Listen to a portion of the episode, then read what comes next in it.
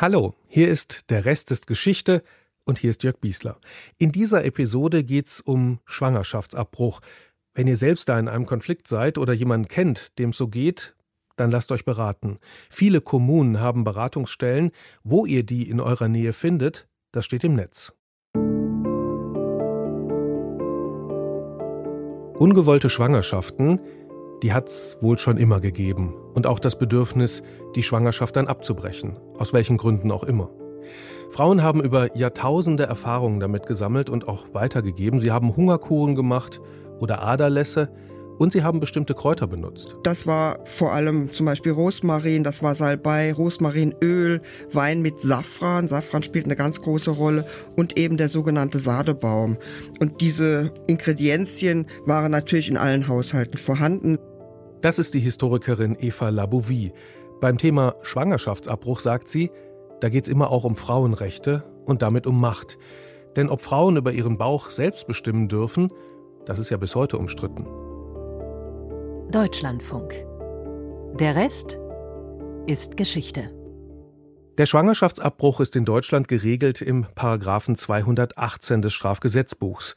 Der besagt, Abtreibung ist eine Straftat.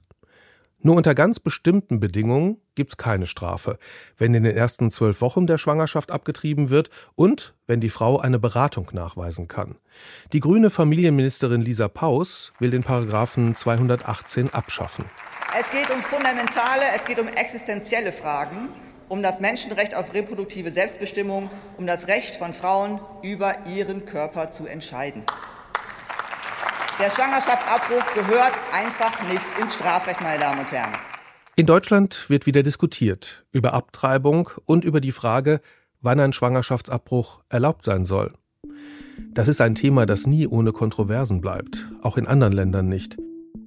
In den USA hat der Supreme Court das Urteil Roe vs. Wade aus dem Jahr 1973 gekippt. Das hat die Abtreibung bis zur 24. Woche erlaubt. Nun ist das Abtreibungsrecht in den USA Sache der Bundesstaaten und in vielen ist der Schwangerschaftsabbruch grundsätzlich verboten. In Polen ist das auch so. In Europa sind aber in den letzten Jahren restriktive Regelungen eher abgeschafft worden. In Deutschland zum Beispiel der Paragraph 219a, der schon die Information darüber, dass ein Arzt oder eine Ärztin Schwangerschaftsabbrüche vornimmt, verboten hat. Es ist ja verständlich, dass man es sich nicht leicht macht in einer solchen Frage. Es geht um ein ethisches Dilemma. Schließlich haben beide Rechte. Das ungeborene Kind das Recht auf Leben und die Frau hat das Recht auf Selbstbestimmung. Aber das ist noch nicht alles. Ein Blick in die Geschichte zeigt, es geht und ging immer um mehr. Was eine Rolle spielt, ist eben die Ehre der Familie.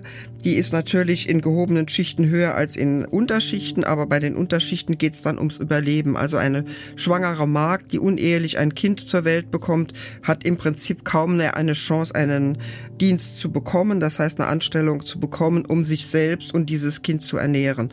Da geht es wirklich, also bei den Unterschichten geht es ums Überleben und bei den Oberschichten, da geht es also um die Ehre und auch eine Form von Überleben, nämlich dann nochmal den richtigen Partner zu finden, in die richtige Klasse sozusagen einzuheiraten und der Familie eben ihre Reputation nicht zu nehmen. So beschreibt Eva Labouvie die Situation in der frühen Neuzeit, also in der Zeit zwischen Mittelalter und Industrialisierung. Sie arbeitet als Historikerin an der Uni Magdeburg und beschäftigt sich vor allem mit der Geschichte der Frauen. Dazu gehören natürlich auch Themen wie Schwangerschaft, Kinderkriegen und auch Abtreibung. Und an denen, sagt sie, da zeigt sich das Verhältnis der Geschlechter ganz besonders scharf. Die Gesetze nämlich, die machten meist die Männer. Die Praxis des Schwangerschaftsabbruchs aber, die war Sache der Frauen. Also die meisten Frauen hatten davon selbstverständlich Kenntnis. Ich habe mich ja vor allem mit ländlichen Gebieten beschäftigt und hier war dieses Wissen sowohl unter den älteren Frauen als auch unter den jungen Frauen durchaus Alltagswissen, genauso wie man über volksheilkundliche Mittel, aber auch über abergläubische magische Mittel Kenntnisse hatte und die auch angewendet hat. Denn Ärzte oder medizinische Kenntnisse gab es ja in der Zeit, gerade auf dem Land, überhaupt keine. Und die Hebammen gehörten ja zu denjenigen, die volksheilkundlich tätig waren. Und sie hatten natürlich auch dieses Wissen, aber sie haben es nicht monopolisiert. Sie hatten vielleicht dann noch einen Kniff mehr oder eine Pflanze mehr, die sie kannten. Aber dass man sagen würde, sie hatten ein spezielles Wissen, was nur sie monopolisiert haben und was nur sie auch weitergegeben haben, davon kann keine Rede sein. Welche Mittel gab es denn? Wie hat man sich das vorzustellen in der Zeit, sagen wir mal in der vormodernen Zeit? Mhm. Ähm, wie wurde da eine Schwangerschaft beendet? Also wenn man überhaupt feststellen konnte, dass es eine Abtreibung war und eben nicht ein Abgang, das ist ja in der damaligen Zeit sehr schwierig, weil wir haben ja noch nicht den Blick ins äh, Leibesinnere.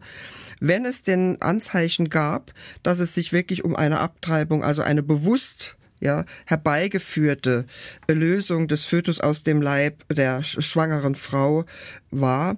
Dann gab es eben Anzeichen oder Zeichen, Kennzeichen, wird man vielleicht sagen können, die dafür sprachen, dass es eben eine bewusste Entscheidung war. Und was da natürlich ein Merkmal war, waren Mittel, die versucht wurden anzuwenden. Also da geht es einmal um austreibende Mittel.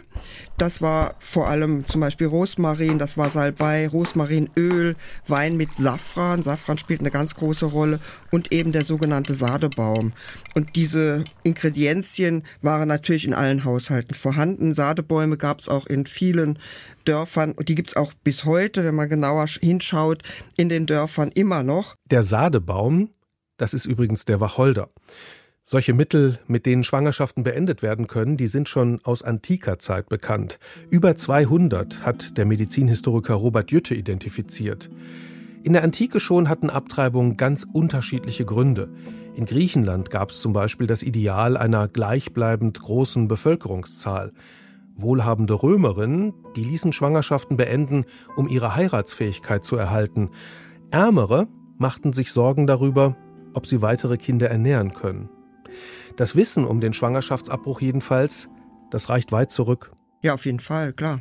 Es gab diese Stoffe natürlich auch vor allem dann, wenn bei den Frauen, bei den jungen Frauen die Regel ausblieb, was ja nicht unbedingt eben eine Schwangerschaft bedeuten musste, sondern wenn eben die Menstruation unregelmäßig war, wenn wie man das damals ausdrückte, das Blut stockte.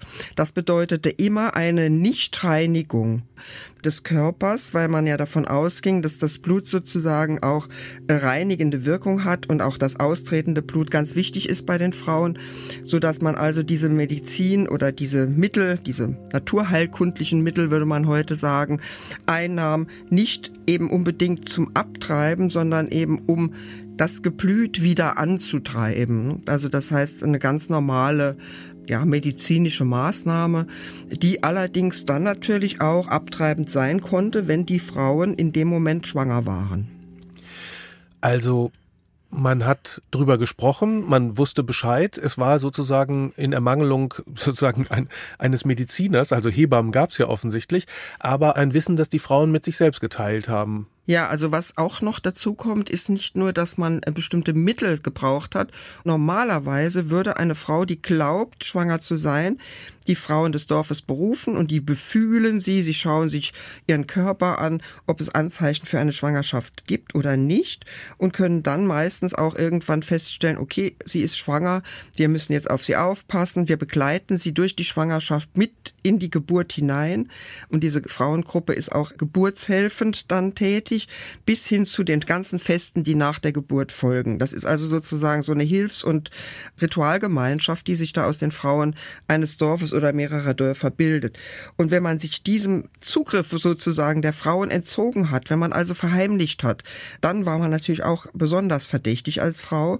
Und ein dritter Punkt ist, dass die Frauen sich Hilfe außerhalb des Dorfes geholt haben, indem sie beispielsweise einen Bader oder einen Barbier aufsuchten und zum Beispiel sich zur Ader lassen ließen. Abtreiben war lebensgefährlich. Eine Geburt allerdings konnte das auch sein. Wie man den Abbruch einer Schwangerschaft bewertet, das hängt davon ab, wie man auf Embryo und Fötus schaut. Dass es heute diese beiden Begriffe gibt, das zeigt schon, dass wir da einen Unterschied machen. Ab der neunten Woche wird der Embryo zum Fötus. Im antiken Griechenland, da war noch der Zeitpunkt der Geburt der entscheidende. Dann erst wurde beseelt, was vorher einfach unter die Eingeweide der Frau gerechnet wurde. Aristoteles aber vermutete, dass da schon in der Schwangerschaft so etwas wie Seele ist. Bei Jungen übrigens dachte sich Aristoteles früher als bei Mädchen. Das antike Rom, das war interessiert an Nachkommen. Die konnten Ruhm bedeuten, nämlich für den Vater und fürs Imperium schließlich auch. Unter Kaiser Septimus Severus wurde um 200 nach Christus der Schwangerschaftsabbruch unter Strafe gestellt, allerdings nur bei verheirateten oder geschiedenen Frauen. Das Christentum dann, das änderte die Sicht grundsätzlich. Da war nur Gott im Recht, über Leben und Tod zu entscheiden. Im Übrigen war ja Jesus quasi ein uneheliches Kind, Gottes Sohn nämlich. Allerdings, es gab da wechselnde Haltungen im Laufe der Zeit, von Fristen und Indikationen, wie zum Beispiel, wenn eine Gefahr für die Frau besteht, bis zur Auffassung, schon Empfängnisverhütung sei eine Art von Tötung. Für Kirchenvater Augustinus zum Beispiel war die Fleischeslust generell sündig und Sex zu haben, ohne Kinder zu wollen, das verdammte er. Was all das für die Praxis von Schwangerschaftsabbrüchen im Mittelalter bedeutete, darüber weiß man wenig. 1532, in diesem Jahr wird das Abtreibungsverbot aufgenommen in die säkulare, also die weltliche Rechtsordnung. Die hieß damals peinliche Gerichtsordnung und lateinisch Constitutio Criminalis Carolina, die erließ Kaiser Karl V. Der Karl V. war ja ein Herrscher über das Heilige Römische Reich deutscher Nation, der übrigens in Spanien gelebt hat. Walter Gropp ist das. Der hat in den 80er Jahren promoviert über die Strafbarkeit von Schwangerschaftsabbrüchen und auch als Strafrechtsprofessor immer wieder zum Thema gearbeitet, auch rechtshistorisch. Und der Karl V., der hat also dieses Strafgesetzbuch gemacht von 1532 und der hat das aber auch nicht einfach erfunden, sondern man muss sehen, dass in diesem 16. Jahrhundert gab es so eine Art Bewegung von wissenschaftlich ausgebildeten Juristen, die nach Norditalien gegangen sind. Und zwar vor allen Dingen nach Bologna. Bologna war damals so der, wie soll man sagen, der, der gedankliche Mittelpunkt der juristischen Welt. Also wer was auf sich gehalten hat, ging nach Bologna und hat da Recht gelernt. Und zwar von den wiederentdeckten Schriften des Corpus Juris Justiniani. Und Römisch. Da, ja, genau. Und dort war zum Beispiel der Freiherr von Schwarzenberg und Hohenlandsberg, der ging dahin als Jurist. Der kam dann wieder zurück und mit dem, was er gelernt hatte, war zunächst in Bamberg und hat dort beim Bischof von Bamberg so eine Art Strafgesetzbuch gemacht.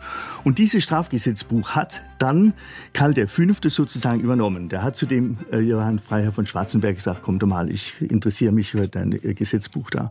Und dann haben die das gemacht und da finden Sie also im Paragraph 133 eine Vorschrift, so jemand einem Weibsbild durch Bezwang, Essen oder Trinken ein lebendig Kind abtreibt, wer auch Mann oder Weib unfruchtbar macht, soll der Mann mit dem Schwert als ein Totschläger und die Frau, so sie es auch an ihr selbst täte, ertränkt oder sonst zum Tod gestraft werden. Was wollte man erreichen mit dieser Androhung? Warum wollte man den Schwangerschaftsabbruch verhindern? Das ist eine sehr, sehr wichtige Frage, nämlich die Frage, was will man überhaupt? Mit dem Schwangerschaftsabbruch. Was ist dann das Rechtsgut? Denn als Strafrechtler äh, muss man sich überlegen, was legitimiert eigentlich eine Strafvorschrift?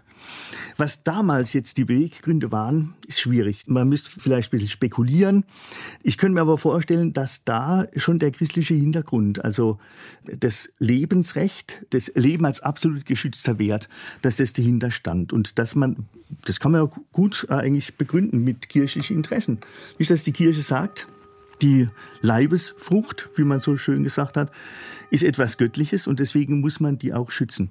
Wir halten fest, von 1532 an gibt es im Gesetz eine Strafandrohung bei Abtreibung. Allerdings, und das muss man vielleicht dazu sagen, sind die Quellen zu solchen tatsächlichen Fällen ab dem 16. Jahrhundert bis zum 18. Jahrhundert kaum vorhanden. Das heißt also, in der Zeit 16. bis 18. Jahrhundert scheint die Abtreibung als Delikt keine Rolle gespielt zu haben. Das heißt, in den Dorfgemeinden wurden Frauen nicht angezeigt. Es gibt kaum Anzeigen wegen Abtreibung, die nach oben, also an die Obrigkeit gerichtet sind, wo also Frauen, weil sie des Verdachts der Abtreibung verdächtigt werden, angezeigt werden bei einem Gericht. Das wird sich ändern im 18. Jahrhundert. Hier nimmt die Zahl der Anschuldigungen, der Denunziationen und Anzeigen sprunghaft zu. Und da muss man sich halt fragen, was steckt dahinter? Nehmen die Abtreibungen zu oder ist es eben die Denunziationsbereitschaft? Ich gehe davon aus, dass es das Zweite ist. Also, dass eben eine Umwertung oder eine andere Bewertung von Abtreibungen im 18. Jahrhundert stattgefunden hat, was dann dazu führte, dass eben auch die Dorffrauen bereit waren, aus ihrer Mitte Frauen vor Gericht wegen Abtreibung anzuzeigen. Da passiert also was im 18. Jahrhundert. Und das zeigt sich eben auch beim Schwangerschaftsabbruch. Das allerdings auch, und das habe ich in meinen ja, Untersuchungen auch zu Geburten feststellen können, ein anderes Verhältnis der Frauen zu ihrem ungeborenen Kind jetzt auf einmal eine Rolle spielt. Es wird beispielsweise die Sprache gewechselt, es wird auf einmal geredet von meiner Leibesfrucht oder meinem Kindelein und vorher wird immer nur ganz abstrakt sozusagen von dem Gewächs im Bauch oder wie auch immer gesprochen. Das heißt also, das Bewusstsein des eigenen Kindes Lebens.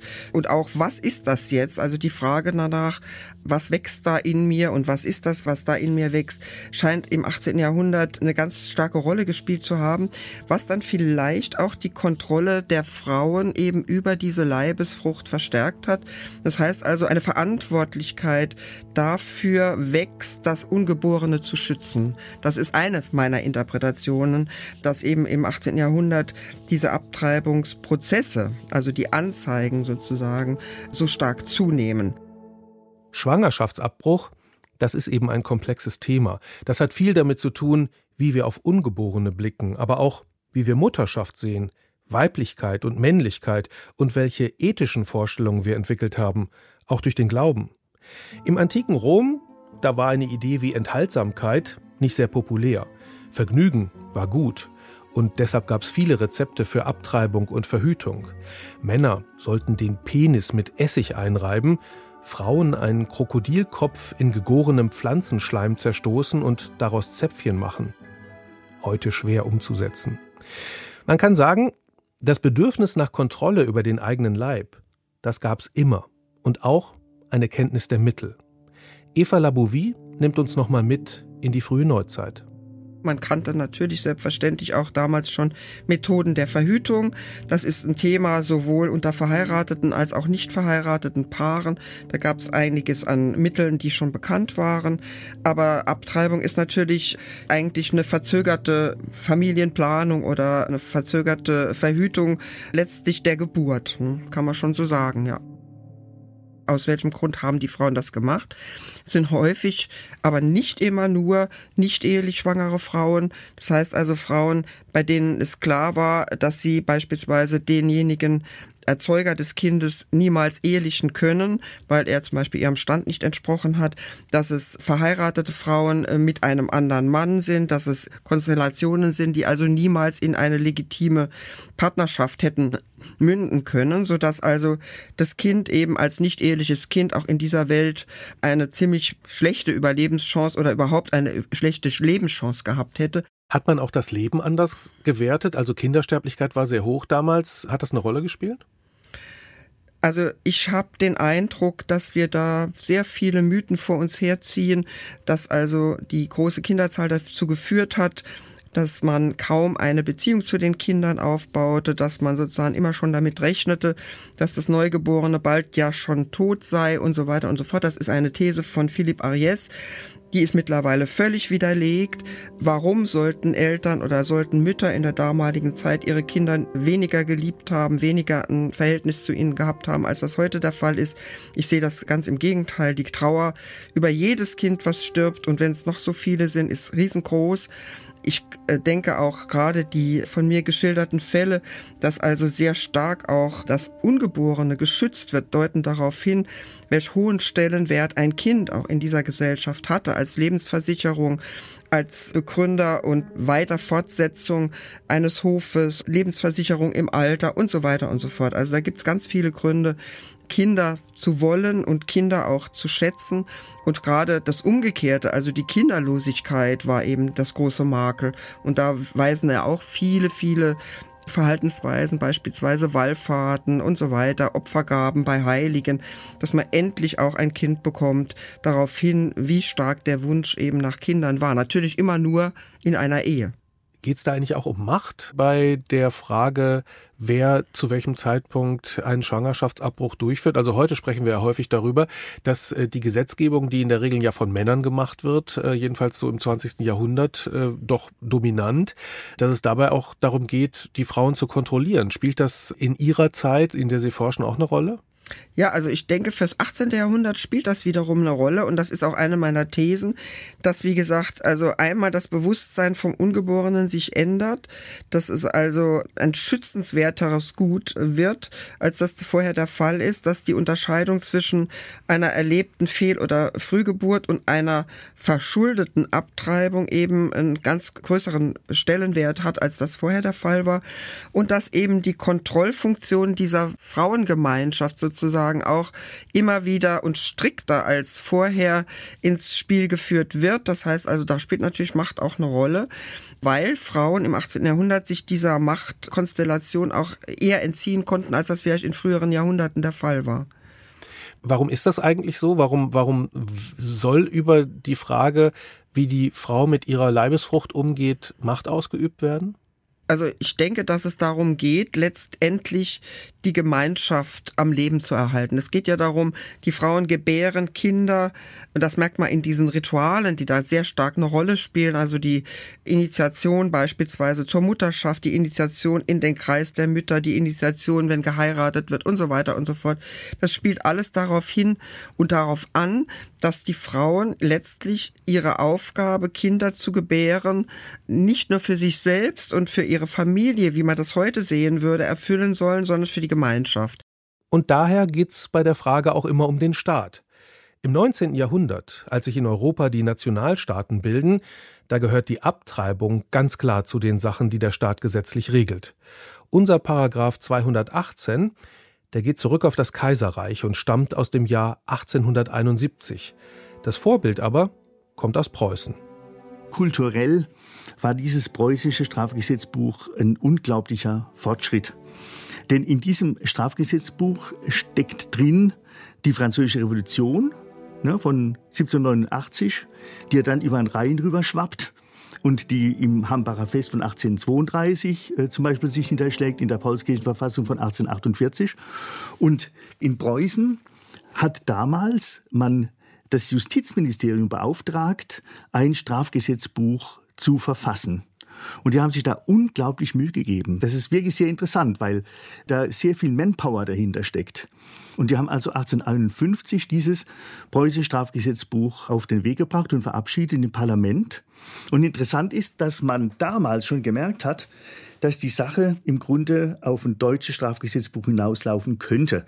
Und deswegen gab es sogar einen Entwurf, der schon ein bisschen das äh, StGB von 1871 vorweggenommen hat. Aber wichtig ist, dass dieses StGB von 1871 beruht im Grunde auf dem preußischen StGB von 1851. Nehmen wir es also mal zur Hand, das Strafgesetzbuch. Was steht da zum Thema Abtreibung drin? Ja, da steht etwas drin, was im Grunde ganz ähnlich ist, das, was wir heute haben. Da gibt's die Paragraphen 181 und 182. Ich lese Ihnen das mal vor. Eine Schwangere, welche durch äußere oder innere Mittel ihre Frucht vorsätzlich abtreibt oder im Mutterleibe tötet, wird mit Zuchthaus bis zu fünf Jahren bestraft. Und wer das, das schwangeren Mittel verabreicht, wird mit der nämlichen Strafe belegt. Und in 182 heißt es dann, wer die Leibesfrucht einer Schwangeren ohne deren Wissen oder Willen vorsätzlich abtreibt oder tötet, wird mit Zutraus von 5 bis zu 20 Jahren bestraft. Man sieht also, dass es die Nichteinwilligung der Frau ist da noch strafschärfend, wird die strafschärfend berücksichtigt. Aber im Grunde ist der 181 des preußischen StGB der Vorläufer des 218 in unserem StGB. Aber wir sind erstmal im Kaiserreich und auf das folgt nach der Niederlage im Ersten Weltkrieg die Weimarer Republik, die erste deutsche Demokratie. An der Rechtslage ändert sich nichts. Und die Kunst der Rechtsanwendung besteht jetzt darin, wie man mit diesen Fällen umgeht. Also zum Beispiel ein ganz berühmter Fall von 1927 ist ein Fall, in dem eine junge Frau, die nicht verheiratet war, mit einem Handelsvertreter befreundet war, die wurde schwanger. Die hat erst gar nicht begriffen, was da los ist. Die ging dann zu ihrem Arzt und der Arzt meint, oh, das könnte sein, äh, dass sie schwanger sind. Und daraufhin war sie entsetzt, also psychisch war sie höchst irritiert. Sie ging dann zu einem Psychiater, der hat sie untersucht und hat dann festgestellt, dass das Bewusstsein der Schwangerschaft bei dieser Frau zu einem Krankheitsbild führt, bei dem man mit dem Suizid rechnen muss. Und jetzt kommt was Interessantes. Jetzt kommt also der Psychiater und sagt, es besteht die Gefahr, dass die Schwangere sich das Leben nimmt. Der Arzt sagt, oh, wenn die Schwangere Gefahr läuft, sich das Leben zu nehmen, dann helfen wir ihr, indem wir die Schwangerschaft abbrechen. Jetzt kommt die Geschichte vor das Gericht und das Gericht muss jetzt sagen, muss man jetzt den abbrechenden Arzt und die Schwangere bestrafen. Dieses Gericht ist dann sehr schöpferisch, das Reichsgericht, ne? also das höchste Strafgericht 1927 kommt also zum Ergebnis, dass äh, hier die Abwägung der Todesgefahr für die Schwangere, nämlich Suizidgefahr, höherwertig zu bewerten ist als das des ungeborenen Kindes hat das Reichsgericht mit einem tollen Trick gemacht. Es hat einfach geguckt, was ist denn die Strafdrohung für Totschlag, was ist die Strafdrohung für Schwangerschaftsabbruch. Und da kam man zum Ergebnis, bei Schwangerschaftsabbruch ist es viel weniger als bei Totschlag. Also ist in Anführungszeichen das Leben des ungeborenen Kindes weniger wert, dann wäge ich ab und dann habe ich ein Prä für die Schwangere. Und damit hat dann das Reichsgericht 1927 sozusagen Rechtsgeschichte geschrieben und hat diese heute medizinische Indikation erfunden, wenn man so will. Ja, das klingt ja? nach einer Sensation. Ja, das ist so eine Sensation. Das ist so ein bisschen eine unscheinbare Entscheidung, aber sie ist äh, für Strafrechtsdogmatiker ist die sehr, sehr wichtig und sehr interessant, weil man da sagen kann, es gab schon 1927 diese Idee, dass man innerhalb einer Notstandsabwägung Fälle findet, in denen man einen Schwangerschaftsabbruch rechtfertigen kann. Strafrechtsexperten sagen, hier hat sich grundsätzlich etwas geändert. Statt einem generellen Verbot gibt's nun eine Abwägung. Für die Frauen der Zeit, da ist das Gesetz aber immer noch ein Mittel der Unterdrückung, der Einschränkung des Selbstbestimmungsrechtes nämlich. Der Kampf für das Recht auf Schwangerschaftsabbruch, der ist am Beginn des 20. Jahrhunderts eines der großen Themen der Frauenbewegung. Um die Jahrhundertwende wissen wir, dass ja die Frauen sehr aktiv waren. Da ist sozusagen der Höhepunkt der ersten Frauenbewegung in Deutschland und auch überhaupt äh, europaweit. Und in dieser ersten Frauenbewegung gibt es vor allem bei den etwas radikaleren Frauengruppierungen ab 1908 bereits ganz klar die Forderung der Abschaffung des Paragraphen 218, also das heißt eine Gegenbewegung gegen das Abtreibungsverbot und das Recht, und das wird auch immer wieder so formuliert, das Recht als freie Persönlichkeit über den eigenen Körper zu bestimmen. Wir haben in der Zeit, in der ich eben gesprochen habe, 16. bis 18. Jahrhundert, eine durchschnittliche Kinderzahl von vielleicht drei oder vier Kindern. Und wir haben um 1900 zum Teil gerade auch bei den Arbeiterfamilien, Familien mit zehn Kindern, mit acht Kindern und so weiter und so fort. Also das heißt eine Zunahme von Kindern, von geborenen, auch äh, überlebenden Kindern, wie wir sie vorher nie so feststellen können. Das heißt also, es war Eigenschutz, der da auch eine Rolle spielte und das Überleben dieser Kinder auch, was im Vordergrund stand. Denn zehn Kinder durchzubringen, ist natürlich was anderes als zwei oder drei. Gucken wir mal drauf, wie Frauen das damals selbst gesehen haben. Hope Bridges Adams Lehmann hat das aufgeschrieben. 1855 wird sie in London geboren. Als Teenagerin kommt sie mit ihrer Mutter nach Dresden und macht 1880 als erste Frau das medizinische Staatsexamen.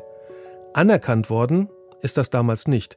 Frauen durften nur Gasthörerinnen sein, keine regulären Studentinnen. Trotzdem, sie arbeitet anschließend als Ärztin. Und sie fand, die Schwangerschaft abzubrechen ist nicht nur ein Recht, sondern manchmal sogar Pflicht. Jeder Mensch, ob Mann oder Frau, hat das moralische Recht, die Elternschaft abzulehnen. Er hat die Pflicht, sie abzulehnen, wenn das Wohl des zu erzeugenden Kindes oder von schon vorhandenen Kindern es verlangt. Als Ärztin will Hope Bridges Adams Lehmann aufklären, vor allem die Frauen. 1896 veröffentlicht sie einen ärztlichen Ratgeber für die Frau und sie plant ein Krankenhaus, nur für Frauen. Offiziell arbeitet sie als Ärztin von 1906 an in München. Da gibt's bald Gerüchte, dass sie auch Abtreibungen vornimmt. Einige Hebammen zeigen sie an, wegen fortgesetzten Verbrechens wider das Leben, wie das heißt. Das Verfahren wird eingestellt. Die dokumentierten Abtreibungen die waren rechtlich in Ordnung. Davon hat Hope Bridges Adams Lehmann das Gericht überzeugt. Wo hätte ich also Vorsicht üben sollen? Etwa durch Verschleiern und Abweisung von indizierten Fällen? Die Abweisung von indizierten Fällen wäre eine Verletzung der ärztlichen Pflicht. Der Arzt darf einem Patienten, der sich ihm anvertraut, die Hilfe nicht versagen, weil ihm persönlich Unannehmlichkeiten daraus erwachsen könnten. So wenig, als er den Besuch bei einem Infektionskranken unterlassen darf, weil er selbst daran sterben könnte. In dieser ersten Frauenbewegung, wie erfolgreich war die? Wie hat man darauf Einfluss nehmen können, wie die Gesetzgebung ist? Also die erste Frauenbewegung hat das Wahlrecht für die Frauen gebracht. Das muss man schon so sagen. Was auch eine Rolle spielte, ist, dass Frauen endlich Bildung bekamen, dass sie Abitur machen konnten, dass sie dann ab 1908 auch studieren konnten und so weiter. Also Berufstätigkeit spielt eine ganz große Rolle. Im sozialen Bereich war es ganz, ganz schwierig, weil hier immer noch die Doppelmoral eine ganz starke Rolle gespielt hat. Und der Bund für Mutterschutz und Sexualreform, den Helene Stöcker 1905 gegründet hat und die dieser Bund hat sich eben für uneheliche Mütter und die ganzen Vorurteile eingesetzt, die eben hier dazu führten, dass man eben, sagen wir mal, auch Abtreibungen, dass man nicht eheliche Geburten und so weiter auch wirklich mit ganz vielen Vorurteilen ausgrenzte aus der Gesellschaft. Und das hat eben in der Zeit noch keine große Resonanz, auch nicht in der Frauenbewegung gefunden. Anders dann eben in der zweiten Frauenbewegung. Aber die Zahl der Schwangerschaftsabbrüche soll in der ersten Frauenbewegung ziemlich hoch gewesen sein. Also in der Zeit um 1900 ist aus den Gründen, die ich genannt hatte, also dass es eben unendlich viele Geburten gab, dass die Frauen überhaupt nicht mehr wussten, wie sie ihre Kinder ernähren sollten und wie sie vor allem ihrer industriellen Arbeit noch nachkommen sollten. Die haben ja auch 12, 14, 16 Stunden noch dazu gearbeitet. Ist es eben zum sogenannten Gebärstreik gekommen. Das heißt, die Frauen haben einfach aufgehört, so viele Kinder zu bekommen. Man führt es zurück auf die Bekanntgabe und auch das Bekanntwerden von Verhütungsmitteln jeglicher Art und auf der anderen Seite eben auch auf die vielen Aborte, die stattgefunden haben. Und da gibt's ja auch den Begriff der Engelmacherin, weil das alles nicht legitim war und weil es auch strafrechtlich verfolgt wurde, ging man eben in den Hinterhof zu einer Frau, die das eben gemacht hat, im Geheimen gemacht hat und eben dafür gesorgt hat, dass die Frauen dann möglichst auch keine weiteren Kinder mehr bekamen. Da ging es ja nicht nur um Abtreibung, sondern es ging auch um Sterilisation. Im Nationalsozialismus werden die Gesetze zum Schwangerschaftsabbruch verschärft. Nun drohen lange Zuchthausstrafen oder sogar die Todesstrafe. Auf der anderen Seite haben die Nazis mit Mord bekanntermaßen kein Problem. Nicht jedes Leben gilt bei ihnen als schützenswert. Das sind Zeiten, die kann man eigentlich überhaupt gar nicht vergleichen mit einer Rechtskultur. Das ist ja eher eine Unkultur die Volksgesundheit sozusagen, ja, als Rechtsgut. Das ist etwas, was also höchst fraglich ist. Also insofern ist die Rechtsanwendung im Nationalsozialismus also für uns halt eigentlich eher ein abschreckendes Beispiel. Da gab es ein ja. Mutterkreuz für besonders viele Geburten und ja. auf dem Schwangerschaftsabbruch stand unter Umständen die Todesstrafe. Ja, ist klar. Also wenn, wenn Sie natürlich haben wollen, dass Ihr ganz besonders genetisch hervorragendes Volk äh, sich vermehrt, dann müssen Sie gucken, dass möglichst keine Schwangerschaften abgebrochen werden. Das ist also Bevölkerungspolitik durch Schwangerschaftsabbruchsverbote. Sagt der Jurist Walter Gropp. Erst in den 60er Jahren beginnt in Deutschland die Aufarbeitung des Nationalsozialismus und die Fragen, die stellt die Generation der Kinder. Die haben's auch satt, sich bevormunden zu lassen. Eine Folge ist die sexuelle Revolution, vor allem eine Sache der Frauen, die selbst bestimmen wollen, auch über ihre Körper. 1971 bekennen hunderte Frauen auf dem Cover des Stern, wir haben abgetrieben. Initiiert hatte das die Frauenrechtlerin Alice Schwarzer. Und sie fand viele prominente Bekennerinnen. Senta Berger zum Beispiel und Romy Schneider. Für die Frage der Bedeutung des Rechts in einer Gesellschaft ist es sehr wichtig, dass Recht überhaupt die Gesellschaft abbildet. Ja, das heißt also, man kann nicht hergehen als Gesetzgeber, wenn man sich darüber im Klaren ist, dass Schwangerschaftsabbruch ein Problem ist und dass diese Handlungen begangen werden, kann man nicht so tun, als ob das nicht der Fall sei. Und das heißt also, der Gesetzgeber war gezwungen, und insofern war diese äh, Sternaktion etwas sehr Konstruktives, der Gesetzgeber war gezwungen, etwas zu machen. Und die Situation war ja insofern günstig, weil ab 1969 die sozialliberale Koalition da war und man da die alten Zöpfe abschneiden wollte und dann gesagt hatte, dann muss man auch mal versuchen, mit der Problematik des Schwangerschaftsabbruchs zurechtzukommen. Und hat dann versucht, diese Fristenlösung zu machen von 1974. Das ging ja verhältnismäßig schnell. Also 71 diese Aktion im Stern. Dann gab es äh, unglaublich viele Entwürfe, Diskussionen im Bundestag. Man hat da äh, auch öffentliche Diskussionen. Also man hat wirklich keinen Aufwand gescheut. Das war eine Diskussion, die im Grunde durch die Bevölkerung durchging, auch ganz spannend war und die Frage, wer sagt da was und wohin soll das laufen? So geht das in der Demokratie. Es wird diskutiert, dauert dann aber oft lange, bis auch eine Einigung da ist. In der Bundesrepublik gilt Anfang der 70er Jahre die Indikationsregelung. Wie schon im Mittelalter könnte man sagen. Es mussten zum Beispiel medizinische Gründe vorliegen, um legal abtreiben zu dürfen.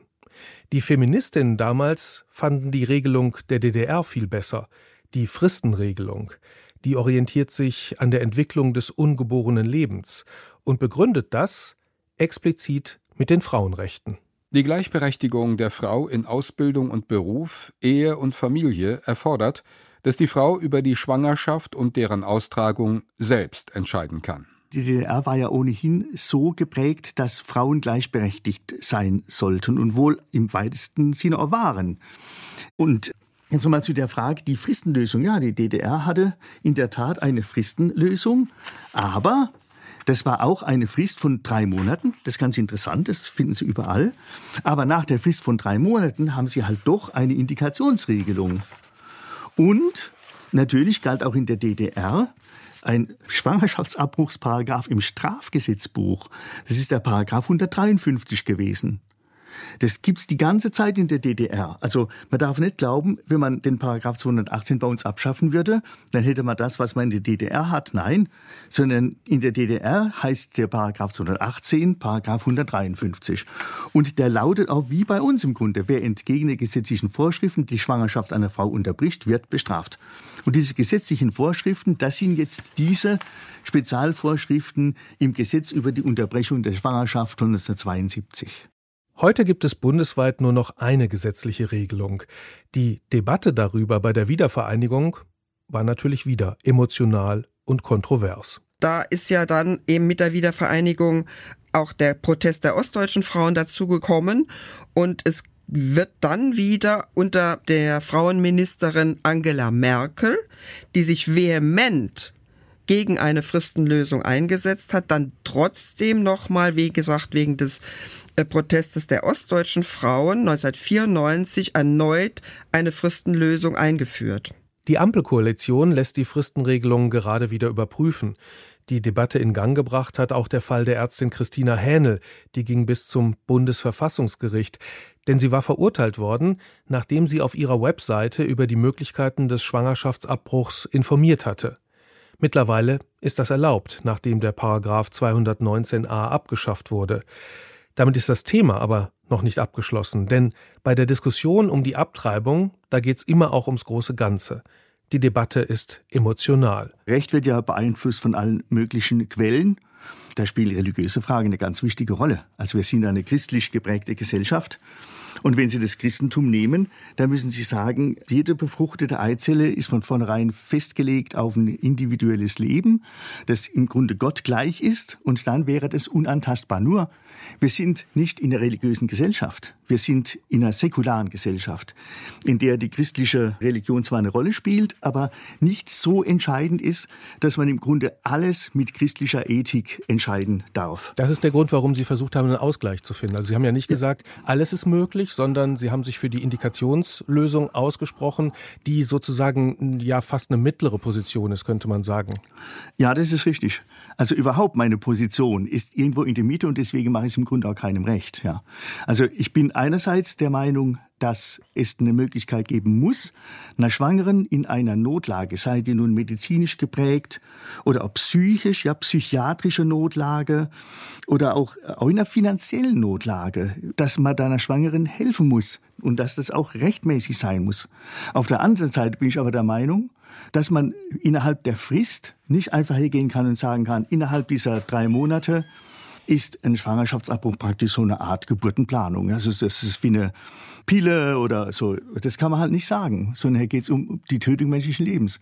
Und mit dieser restriktiven Haltung bezüglich der Fristenregelung stoße ich natürlich nicht auf einen sehr großen Beifall auf der Frauenrechtlerseite. Und mit meiner Rechtwirkungslösung bei den Indikationen ist natürlich die katholische Kirche gar nicht mit mir einverstanden.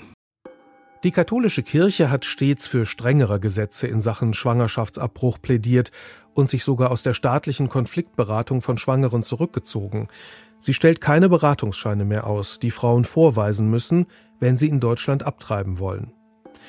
Nach Kirchenrecht steht auf Abtreibung die Exkommunikation, und das ist nicht nur eine Position von Papst und Bischöfen.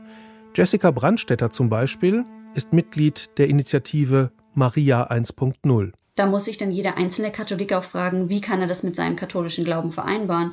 Denn eigentlich steht er damit in Konflikt mit Rom, mit der Lehre der Kirche, weil ich es als Katholik niemals gutheißen kann, dass ein Kind stirbt. Wer könnte das schon gutheißen? Aber so einfach ist es wohl nicht immer. Und gerade deswegen wird ja schon so lang debattiert über den richtigen Weg und die beste Lösung in diesem schwierigen Konfliktfall. Eva Labouvie findet, das ist auch eine Frage der Gleichberechtigung. Also es ist eine ganz, ganz lange Debatte, die eben schon lange anhält und die meines Erachtens endlich auch eingelöst werden muss. Wir haben in unserem Grundgesetz die Forderung nach Gleichheit und Gleichberechtigung. Das heißt also, auch der Staat soll dafür sorgen, das ist auch ein Zusatzartikel nach der Wiedervereinigung, dass auch in der Realität diese Gleichheit und Gleichberechtigung umgesetzt wird. Und meines Erachtens gehört ein Teil auch dazu zu sagen, ja, mein Bauch gehört mir, der Bauch der Frau gehört ihr. Das heißt also, da haben keine Kirchen, da haben keine Staatsoberhäupter oder wer auch immer etwas mitzureden. Das ist eine Angelegenheit der Frauen selbst. Die müssen das selbst für sich entscheiden und sie sollen es auch dürfen. Also Mann muss abwägen mit zwei N äh, ist sicherlich hier die falsche Lösung. Es geht um den Körper von Frauen und es geht darum, dass deren Leben in erster Linie sich durch die Geburt eines Kindes völlig verändert. Auch gerade im Falle von Vergewaltigungen oder von ungewollt schwangeren Frauen ist das natürlich ganz klar eine Angelegenheit, die die Frau zu entscheiden hat. Wer kontrolliert das Kinderkriegen? Ein Blick in die Geschichte der Abtreibung zeigt, dass es bei dieser Frage selten nur ums Kinderkriegen ging und geht. Es ging und geht immer auch um Macht, um das Frauenbild, das Verhältnis der Geschlechter und die jeweils herrschende Moral. Man muss wohl sagen, während Frauen stärker betroffen sind, haben vor allem Männer bestimmt, was sie dürfen und was nicht. Und dabei oft im Hinterkopf gehabt, dass Sex und Lust irgendwas Schmuddliges sind und daher Enthaltsamkeit die beste Verhütung. Der Konflikt, der ist schwierig und da muss man abwägen, jeden Einzelfall. Die Frauen, mit denen ich über das Thema gesprochen habe, die sagen, diese Abwägung sollten die Frauen selbst vornehmen. Und ich finde, da ist was dran. Der Verweis auf einen vermeintlichen Gotteswillen, auf nationale Interessen oder sonstige grundsätzliche Überlegungen, der macht die Lage wohl eher schwieriger. Über Gesetze hinaus brauchen die Frauen sicher eher Hilfe und Information als Belehrung. Könnte ich mir jedenfalls vorstellen. In der nächsten Folge geht es auch um Kontroversen, um die Protest- und Streikkultur in Frankreich nämlich. Also es gibt sozusagen ein bestimmtes Geschichtsbewusstsein und auch bestimmte Ereignisse in der französischen Geschichte, die, glaube ich, helfen zu verstehen, was da letztendlich passiert. Unser Dank geht an Eva Labouvie und Walter Gropp, meiner an Katharina Peetz und Monika Dittrich für Recherche und Redaktion und an Karina Schröder für Regie und Produktion. Und natürlich an euch fürs Zuhören. Ich bin Jörg Biesler. Tschüss.